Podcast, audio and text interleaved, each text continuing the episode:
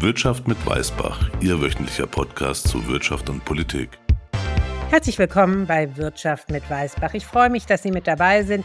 Vielen Dank an alle, die unseren neuen Podcast unterstützen, uns hören und weiterempfehlen. Sie können uns abonnieren auf all den gängigen Podcast-Plattformen, also auf Apple Music, natürlich Spotify oder auch Deezer. Wir sind komplett unabhängig und freuen uns auch über Ihr Feedback und natürlich letztendlich auch Themenvorschläge, denn Interessen sind natürlich sehr unterschiedlich und ich würde mich zumindest bemühen, diese mit abzudecken. Schreiben Sie uns also, was Sie interessiert, unter kontakt.wirtschaft mit weißbach.de oder auch über LinkedIn. Dieser Podcast ist keine Anlageberatung, sondern dient lediglich der Information und Unterhaltung. Die Hosts und die Gäste übernehmen keine Haftung für Anlageentscheidungen, die sie aufgrund der im Podcast gehörten Informationen treffen. Das sind die heutigen Themen. Wir gucken auf generative KI und die Anwendungsmöglichkeiten und das zusammen mit der deutschen Firma Aleph Alpha. Danach ein kurzer Blick auf ausgewählte Wirtschaftsnachrichten. Was ist besonders wichtig für die Märkte? Und dann ein Blick auf die US-Gewerbeimmobilienkrise. Warum ist das auch für uns wichtig? Droht eine neue Bankenkrise? Wir suchen Antworten. Die Investition der Woche ist dann Alphabet, die Google-Mutter. Denn im Gegensatz zu den anderen großen Tech-Werten scheint die Bewertung ganz attraktiv. Lassen Sie uns beginnen. Unser heutiges Interview wir sprechen ja im Allgemeinen in Deutschland immer sehr gern darüber, was nicht so gut läuft. Allerdings vergessen wir auch darauf zu schauen, was denn eigentlich gut läuft und was Hoffnung macht, auch für die Zukunft. Ich habe ja letztens mit der Vorsitzenden des Sachverständigenrats, Monika Schnitzer, gesprochen und da ging es auch schlussendlich um das Thema, was macht Hoffnung, welche spannenden Unternehmen gibt es. Lassen Sie uns reinhören. Also tatsächlich habe ich mir in den letzten Tagen und Wochen viel Unternehmen angeschaut, die in Zukunftsbranchen unterwegs sind und wo wir wirklich Hoffnung haben können, dass wir uns da gut aufstellen, wenn wir denn in diese Bereiche stärker gehen. Also ich finde ein tolles Beispiel, das wir ja in der Krise hatten, war BioNTech. Der Impfstoff wurde hergestellt. Man sieht, dass ähm, die Forschung Richtung Krebstherapie mit mRNA Produkten ähm, sich äh, stark entwickelt. Ich finde, das sind einfach tolle Beispiele. Wir sehen das bei KI-Unternehmen, Aleph Alpha, was ähm, sich ähm, toll entwickelt. Wir sehen, und das ist jetzt sehr weit in die Zukunft gucken, interessante Unternehmen in Deutschland, die auf Kernfusion setzen. Unternehmen, die noch gar nicht so bekannt sind. Marble Fusion, doch, davon hat man schon gehört. Es gibt ein zweites Proxima Fusion, was noch viel weniger bekannt ist, was mir aber von den Kollegen aus äh, den USA zugerufen wurde als wirklich Hoffnungsträger. Wir wollen uns die aufstrebenden Unternehmen und Branchen in diesem Podcast anschauen. Heute beginnen wir mit einem Gespräch mit Aleph Alpha. Ich habe mit Tobias H., dem General Counsel und Vorstandsmitglied des Unternehmens, gesprochen. So, Tobias, herzlichen Dank, dass du dir Zeit nimmst, mit mir zu sprechen. Aleph Alpha ist ja im Grunde genommen in aller Munde, was die KI-Fähigkeit Europas und Deutschlands anbelangt. Vielleicht kannst du uns kurz erklären, was ihr eigentlich wirklich macht. Ja, Aleph Alpha ist ein spannendes Unternehmen im Bereich generative künstliche Intelligenz aus Heidelberg, dem wunderschönen Heidelberg, aus Deutschland, aus Europa. Wir erforschen Sprachmodelle, diese Large Language Models, die man braucht, um generative KI betreiben zu können. Generative KI ist nicht zwingend generierende KI, sondern es ist einfach eine, ich sage es immer mal so, untechnisch eine Sprachverarbeitungskompetenz, die es erlaubt, sehr schnell große Datenmengen zu verarbeiten. Wozu brauche ich das? Das hilft mir zum Beispiel dabei, dass ich große Aktenbestände, große Informationssammlungen durchforste und nach bestimmten Informationen durchsuchen kann. Ich kann damit natürlich auch Informationen zusammenfassen lassen um vielleicht eine Zusammenfassung eines äh, behördlichen Datensatzes, einer Akte, eines Bauantrages, was auch immer, erzeugen zu lassen. Daran forscht Aleph Alpha und hat damit vor vier Jahren ähm, begonnen. Vor viereinhalb Jahren etwa haben äh, der Jonas Androlis und der Samuel Weinbach damit begonnen, das zu tun. Und ja, ich glaube, wir sind damit äh, sehr erfolgreich und haben hier tolle technische Ansätze, die wir jetzt im Bereich generative KI äh, weiter verfeinern und äh, auf deren Grundlage wir unsere Dienstleistungs- und sonstigen Angebote basieren lassen. Es ist generell also auch für die Digitalisierung beziehungsweise um die öffentliche Verwaltung effizienter zu machen. Wie schnell denkst du, wird das angenommen werden? Ich glaube, es wird sehr schnell angenommen werden. Es wird auch schon äh, angenommen. Wir haben ja beispielsweise mit dem Land Baden-Württemberg das F13-Projekt gestartet, wo wir genau diese Kompetenzen von großen Sprachmodellen zum Einsatz bringen, indem eben beispielsweise große Aktendatenbestände sehr schnell zugänglich gemacht werden können, um bestimmte Informationen extrahieren zu können, Zusammenfassungen erzeugen lassen zu können, Entscheidungsvorlagen erstellen äh, zu lassen, um dadurch die Verwaltungsaufgabe deutlich effizienter zu gestalten. Die Verwaltung hat ja auch die Herausforderung, wie viele Unternehmen auch, dass sie mit sehr großen Daten- und Informationsmengen umgehen muss, bei gleichzeitiger zunehmender Komplexität der Regulierungen, der juristischen Landschaft. Wobei wir natürlich nicht uns ausschließlich auf Behörden fokussieren, sondern äh, diese Kompetenzen brauchen auch Unternehmen in gleicher Weise. Und das ist, äh, wofür Aleph Alpha antritt. Was wir nicht machen, ist, wir bieten das nicht an, an Endverbraucher. Also wir sind ausschließlich im Bereich B2B und B2G unterwegs. Also unsere Angebote richten sich an Unternehmen wie und, und, und staatliche Verwaltungseinrichtungen. Der Endverbraucher, unsere Zuhörer, die kennen ja vor allem ChatGBT. Das hat allerdings auch Risiken. Wie sieht's denn aus mit den Risiken von generativer KI deiner Meinung nach und was kann man tun, um die einzuschränken? Generative KI folgt letztlich einer Wahrscheinlichkeitsberechnung. Das heißt, ich ähm, gebe einem neuronalen Netz eine Aufgabe und das neuronale Netz beantwortet diese Aufgabe auf der Grundlage eines neuronalen Netzes und erzeugt das Ergebnis, den Output auf Grundlage von Wahrscheinlichkeitsberechnungen. Und wie immer bei Wahrscheinlichkeitsberechnungen ist die Antwort nie zwingend zu 100 Prozent äh, korrekt. Das nennt man Halluzination. Das ist eine grundsätzliche Herausforderung im Bereich generativer KI. Was Aleph Alpha dieser Herausforderung entgegenstellt, ist die sogenannte Erklärbarkeit oder auf Englisch Explainability. Das ist eine Technik, die es erlaubt, dem Nutzer, dem Verwender von generativer KI zu überprüfen, ist das Ergebnis, das mir die KI auswirft, ist das richtig? Lässt sich der Beweis für eine bestimmte Aussage zum Beispiel äh, in einem Datensatz tatsächlich finden? Und das kann die KI eben auch. Sie kann mir dann genau die Stelle zeigen im Datensatz,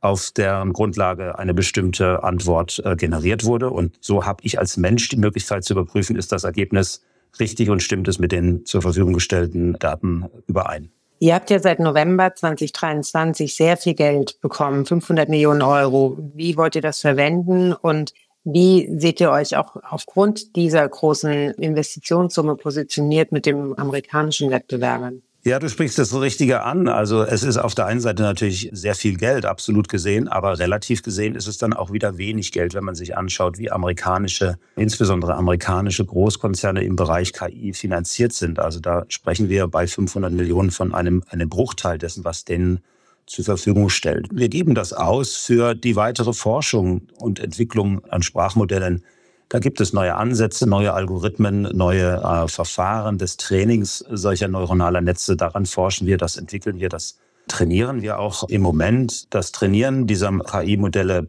erfordert eine besondere Form von Hardware, GPUs, Grafikkarten, die auf der ganzen Welt sehr nachgefragt sind. Deswegen sind sie sehr schwer zu bekommen und im Zweifel teuer. Das ist das eine.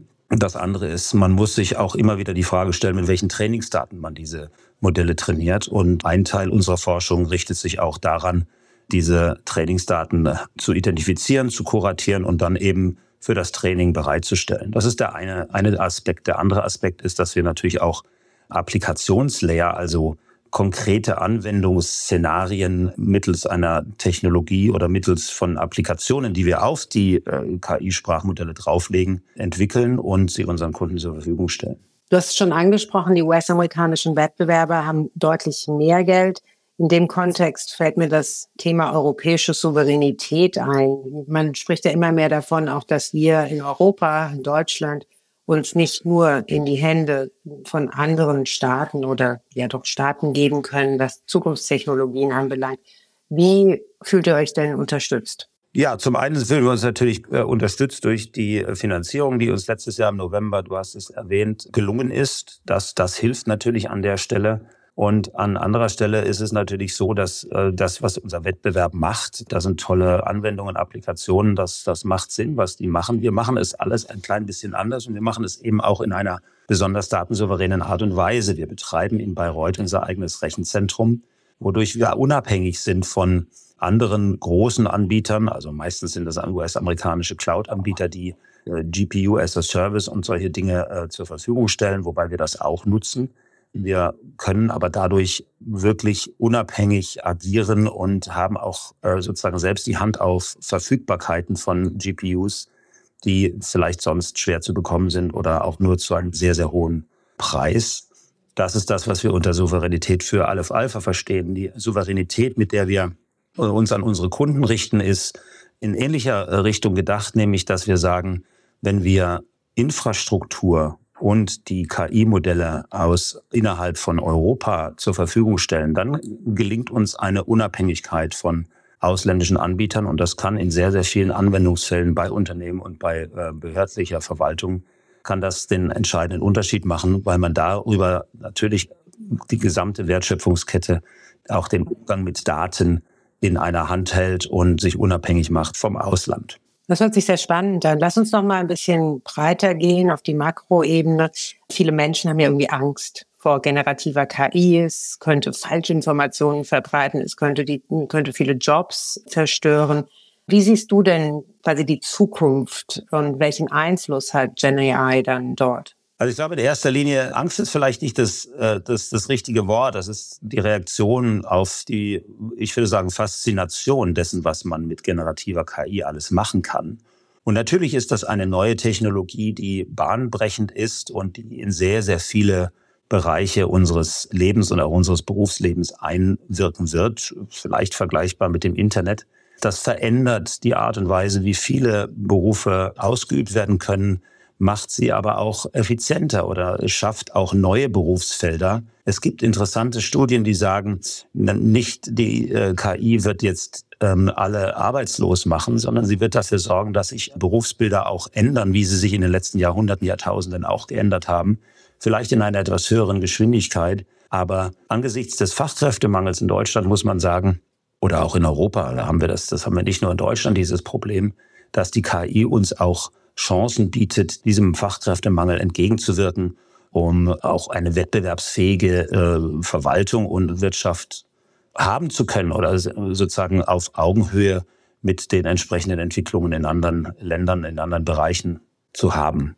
Wie hilft denn da die Regulierung? Wir haben ja den Artificial Intelligence Act von der Europäischen Union. Wie schätzt du den denn ein? Naja, Regulierung ist immer ein zweischneidiges Schwert. Regulierung bedeutet erst einmal Aufwand. Regulierung bremst möglicherweise gerade jüngere Unternehmen, die sich eben mit Regulierung beschäftigen müssen. Und die Zeit, die man darauf aufwendet, die kann man nicht verwenden für die Forschung und äh, die Entwicklung. Und das ist, das ist sozusagen die Downside. Das sind, das sind die Nachteile. Die Vorteile sind natürlich, dass es bei gut gemachter Regulierung auch gelingt, dieses berühmte Level Playing Field aufrechtzuerhalten, also Wettbewerbsbedingungen zu schaffen, die es auch kleinen und mittleren Anbietern in einer bestimmten Industrie ermöglichen, gegen die großen, sehr, sehr finanzstarken Konzerne bestehen zu können. Und beides wurde versucht mit dem AI Act auf EU-Ebene. Ja, und es wird sich, wird sich zeigen in den nächsten Jahren, ob dieser Versuch gelungen ist, ob das Ziel erreicht werden kann, einerseits vor negativen Auswirkungen von KI zu schützen, andererseits aber auch das wettbewerbsrechtliche Level Playing Field äh, zu schaffen, das notwendig ist, um in diesem Markt bestehen zu können. Tobias, herzlichen Dank und viel Erfolg euch. Dankeschön. Tschüss, Annette. Der Blick auf die Welt. Die Welt schaut nach China und wundert sich natürlich, was da los ist. So viele Jahre war das Land der Wachstumsmotor auch für die Weltwirtschaft und das scheint sich komplett umgedreht zu haben. Während es weiterhin unklar ist, wann die Zentralbanken der westlichen Welt ihre Zinsen senken, hat China es schon getan. Die PBOC, kurz für People's Bank of China, hat ihren Leitzins deutlich gesenkt, nicht zuletzt, um den brachliegenden Wohnungs- und Häusermarkt zu stützen. Auch wenn es erstmal keine große positive Auswirkung auf die Märkte gab, ist es doch ein politisches Signal und könnte so gesehen werden, dass die chinesische Regierung willens ist, die Wirtschaft weiter zu stützen und anzukurbeln. Der Aktienmarkt, repräsentiert durch den Leitindex CSI 300, ist seit seinem Höchststand im Februar 2021 mehr als 40 Prozent gefallen. Im Vergleich dazu die Aktienmärkte in den USA, aber auch in Europa notieren momentan nahe ihrer Höchststände. Die Analysten der Deutschen Bank sehen den chinesischen Markt am Ende der Korrektur angekommen, sehen einen sogenannten Inflection Point. Stephanie Holze-Jen von der Deutschen Bank erklärt hier auf CNBC. As you know, from a medium and long term perspective, and for us, China is like a second half in terms of um, that opportunity. China is definitely for us as an interesting investment. And um, as you just said, uh, there are specific sectors I think that are very much supported. You know, China is uh, transitioning right now into a high tech um, economy. We can see how much of a lead they take also in, in terms of everything that is around greening um, um, and more sustainability. So the electric vehicle space obviously um, is um, gaining much more over Europe, US, and Japan, etc. So there are specific pockets I think that warrant very long-term investment um, themes. But of course, right now I'm getting actually even more positive from a trading opportunity perspective because we can see that the government's resolve is very strong around propping up the um, equities market. And then, of course, if you're on the ground right now, it's extremely positive. Ansonsten beschäftigen sich die Märkte vor allem mit einem, wann senkt die EZB und wann die FED die Zinsen und wie geht es weiter mit der Inflation. Bei der EZB ist das Lohnwachstum besonders wichtig, denn höhere Löhne deuten immer auch auf steigende Preise hin. Und hier gab es Neuigkeiten. Das sogenannte Lohnwachstum in der Eurozone hat sich im vierten Quartal 2023 abgeschwächt. Das zeigen die neuen Daten der EZB. Demnach sind die Tariflöhne bis Ende 2023 um 4,5 Prozent gestiegen.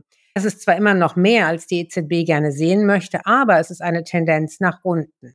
Hören wir mal Christine Lagarde, die während der letzten Pressekonferenz erklärt hat, warum denn dieses Lohnwachstum so wichtig ist.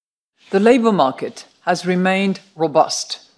The unemployment rate at 6.4% in November has fallen back to its lowest level since the start of the euro, and more workers have entered the labor force. At the same time, demand for labor is slowing with fewer vacancies being advertised. Volkswirte gehen davon aus, dass die EZB erstmal das erste Quartal komplett abwarten wird, um zu schauen, wie sich die Löhne denn wirklich entwickelt haben und dann gegebenenfalls die Zinsen ab Juni senken könnte. In den USA sieht es zusehends ähnlich aus. Noch vor geraumer Zeit ist der Markt von sechs bis sieben Zinssenkungen dieses Jahr ausgegangen und somit gab es auch echt ordentlich Bewegung auf den Anleihemärkten. Jetzt ist es anders, denn die Inflation ist sturer als gedacht.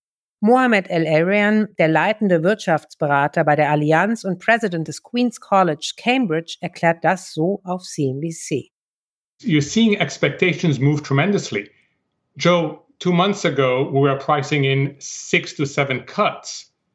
Today, some people are even saying maybe we'll get a hike. I don't think we will, but it shows you how much the conventional wisdom has shifted. Der Blick auf die Immobilienmärkte. Jetzt schauen wir auf Gewerbeimmobilien, denn die haben das Potenzial, für manche Banken zumindest ein massives Problem darzustellen. Die Preise für Gewerbeimmobilien sind nicht zuletzt durch die veränderte Nutzung, Stichpunkt Homeoffice, und aber auch durch die gestiegenen Finanzierungskosten ordentlich unter Druck gekommen. Und das vor allem in den USA. Manch einer vergleicht die Situation schon mit der vor der Finanzkrise. Da waren es ja die sogenannten Subprime-Hypotheken, also Hypotheken an Menschen mit geringer Bonität, die am Ende des Tages die Finanzkrise ausgelöst haben. Es waren damals Wohnimmobilien, heute sind es Gewerbeimmobilien. Wie geht es aber den Banken heute und hat die Situation das Potenzial, so ganz schleichend auch eine weitere Finanzkrise hervorzurufen? Ich habe mit einem Experten gesprochen, mit Tobias Just. Er ist langjähriger Immobilienexperte und Inhaber des Lehrstuhls für Immobilienwirtschaft an der IREPS, der International Real Estate Business School der Universität Regensburg. Vielen Dank, dass Sie mitmachen, Herr Dr. Just. Ich würde Sie gerne eingangs fragen, ob die Situation am Gewerbeimmobilienmarkt irgendeine Ähnlichkeit hat mit der Situation kurz vor dem Ausbruch der Finanzkrise. Teilweise scheint es ja so zu sein. Wie sehen Sie denn die Situation? Ja, es gibt wie immer ein paar Sachen, die sind ähnlich und ein paar Sachen, die sind komplett anders. Das Ähnliche ist sicherlich, dass der Zinsschock wirkt wie eine Verknappung von Kapital. Und das erinnert natürlich daran, was 2007 und 2008 passiert ist. Allerdings sind die Banken deutlich besser vorbereitet. Auch die Wirtschaft ist besser vorbereitet und Gewerbeimmobiliensegment ist nicht so groß wie das Wohnimmobiliensegment. Also es gibt ein paar Verwandtschaften und das ist halt der Zugang zu Kapital. Und Immobilienwirtschaft hängt am Kapital. Wenn man sich ja auch anschaut, was die Abschreibungen bei Gewerbeimmobilien für andere Wirtschaftszweige wie die Finanzdienstleister bedeuten, sehen Sie da ein Risiko von einem Spillover? Aber absolut, das Risiko ist da für kleinere Banken, die ein großes Exposure haben für Gewerbeimmobiliendarlehen, ist das natürlich ein Risiko. Aber die Regulierung achtet heute mehr auf solche Risiken als 2007, 2008. Auch die Banken tun dies aus Eigeninteresse heute mehr als damals und haben schon vorher ihre Finanzierungsrisiken ja, weniger konzentriert.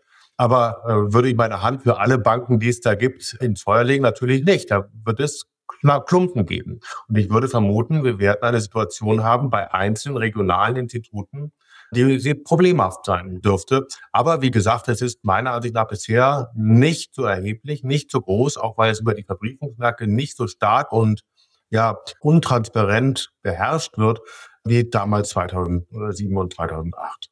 Wir sprechen ja vor allem über die Krise auf dem US-Gewerbeimmobilienmarkt. Wie interagieren denn diese Gewerbeimmobilienmärkte oder reagieren die auf ähnliche Faktoren?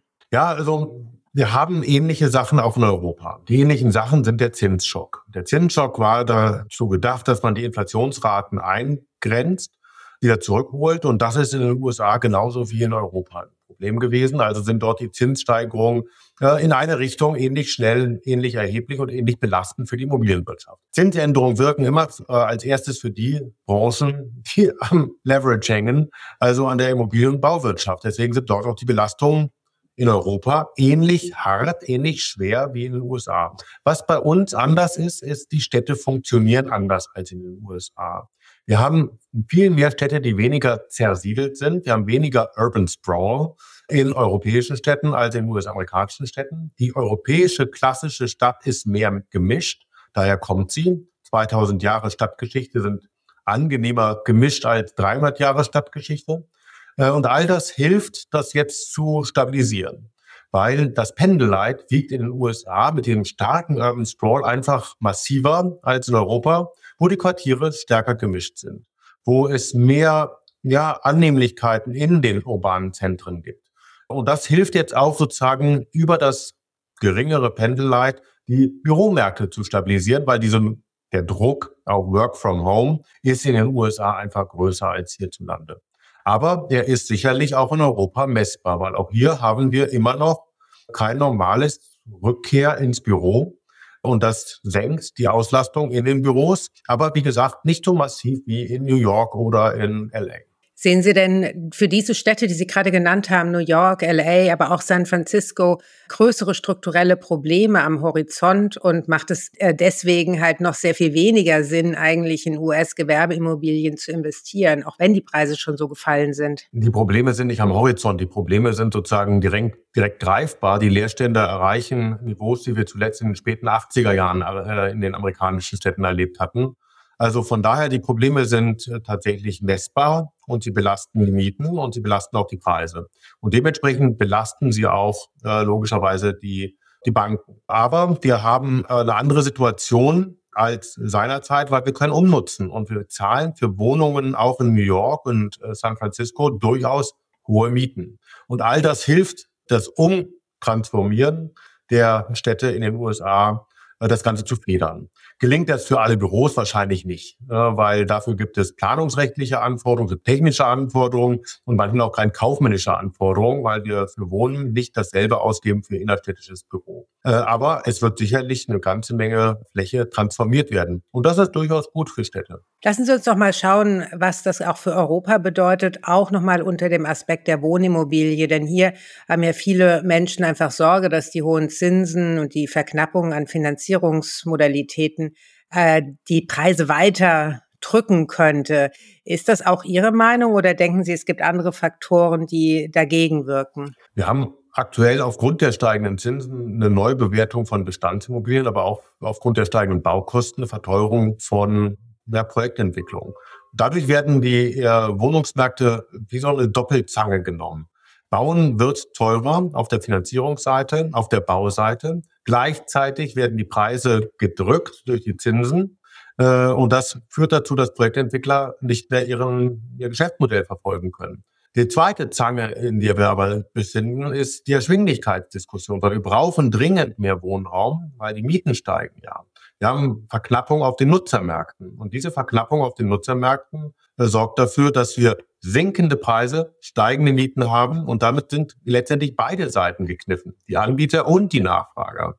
Und wir kommen nur draus, wenn wir Bauen deutlich günstiger machen können. Das wird durch die sinkenden Preise ein Stück weit geschehen. Es wird möglicherweise dann passieren, wenn die Zinsen wieder anfangen zu sinken. Aber äh, der Immobilienmärkte so langsam ja, ticken, dauert das viele Quartale, bis wir da wieder halbwegs rauskommen. Vielen Dank, Herr Just. Dankeschön. Das Investment der Woche. Diese Woche ist es mal ein Tech-Wert. Alphabet, die Google-Mutter. Warum? Die Aktien hatten in der jüngsten Zeit eine kleine Schwäche, ganz im Gegensatz zu den anderen großen Tech-Werten. Die Wall Street-Karawane setzt nämlich momentan bei Tech mehr oder weniger komplett auf Artificial Intelligence und da ist Google im großen Stil nicht dabei. Das sind dann eher die Werte wie Nvidia, Apple und Microsoft. Gerade der Halbleiterhersteller Nvidia ist momentan das absolute Wall Street Darling. Die Aktien haben eine massive Rallye hingelegt. Dennoch, es lohnt sich dann auch mal wieder auf die vergessenen Lieblinge zu schauen. Und dazu gehört Alphabet, die Google Mutter. Denn wenn man an die Fahrtabhängigkeit glaubt, das heißt, wenn man sich erstmal etwas gewöhnt hat, gibt man es auch gar nicht so leicht auf, dann dürfte man Google nicht so schnell abschreiben, denn wir alle nutzen die Suchmaschine und keine andere Suchmaschine hat es im Grunde genommen geschafft, die Marktdominanz von Google zu gefährden. Google war übrigens eigentlich einer der ersten AI-Pioniere und hat sehr früh die sogenannte Transformer Architektur benutzt, die jetzt unter anderem auch von ChatGBT angewendet wird. Also die können das auch. Allerdings glaubt der Markt, dass man besser auf andere Unternehmen setzt, denn die Aktien, die spiegeln das auch wieder. Die Aktien von Google sind zwar immerhin noch 55 Prozent im Plus über die letzten zwölf Monate, aber das ist bei weitem nicht so viel wie bei Microsoft mit knapp 60, bei Nvidia sogar mit mehr als 220 Prozent. Die Bewertung der Google-Aktie ist kein Schnäppchen, aber im Vergleich zu den anderen Tech-Werten gar nicht so teuer. Wenn wir uns das sogenannte Kurs-Gewinn-Verhältnis anschauen, also den Aktienkurs in Relation zum Gewinn des Unternehmens, liegt Google bei 26, Microsoft bei 36 und Nvidia über 90. Je höher der Wert, desto teurer ist die Bewertung eines Unternehmens. Unser Ausblick auf die kommende Woche. Herzlichen Dank, dass Sie mit dabei gewesen sind. Ich freue mich auch, wenn Sie nächste Woche wieder zuhören. Nächste Woche wollen wir uns dem japanischen Markt und der Attraktivität von japanischen Aktien widmen. Und das zusammen mit Lillian Haag. Sie ist seit sehr vielen Jahren für Japan zuständig bei der DWS.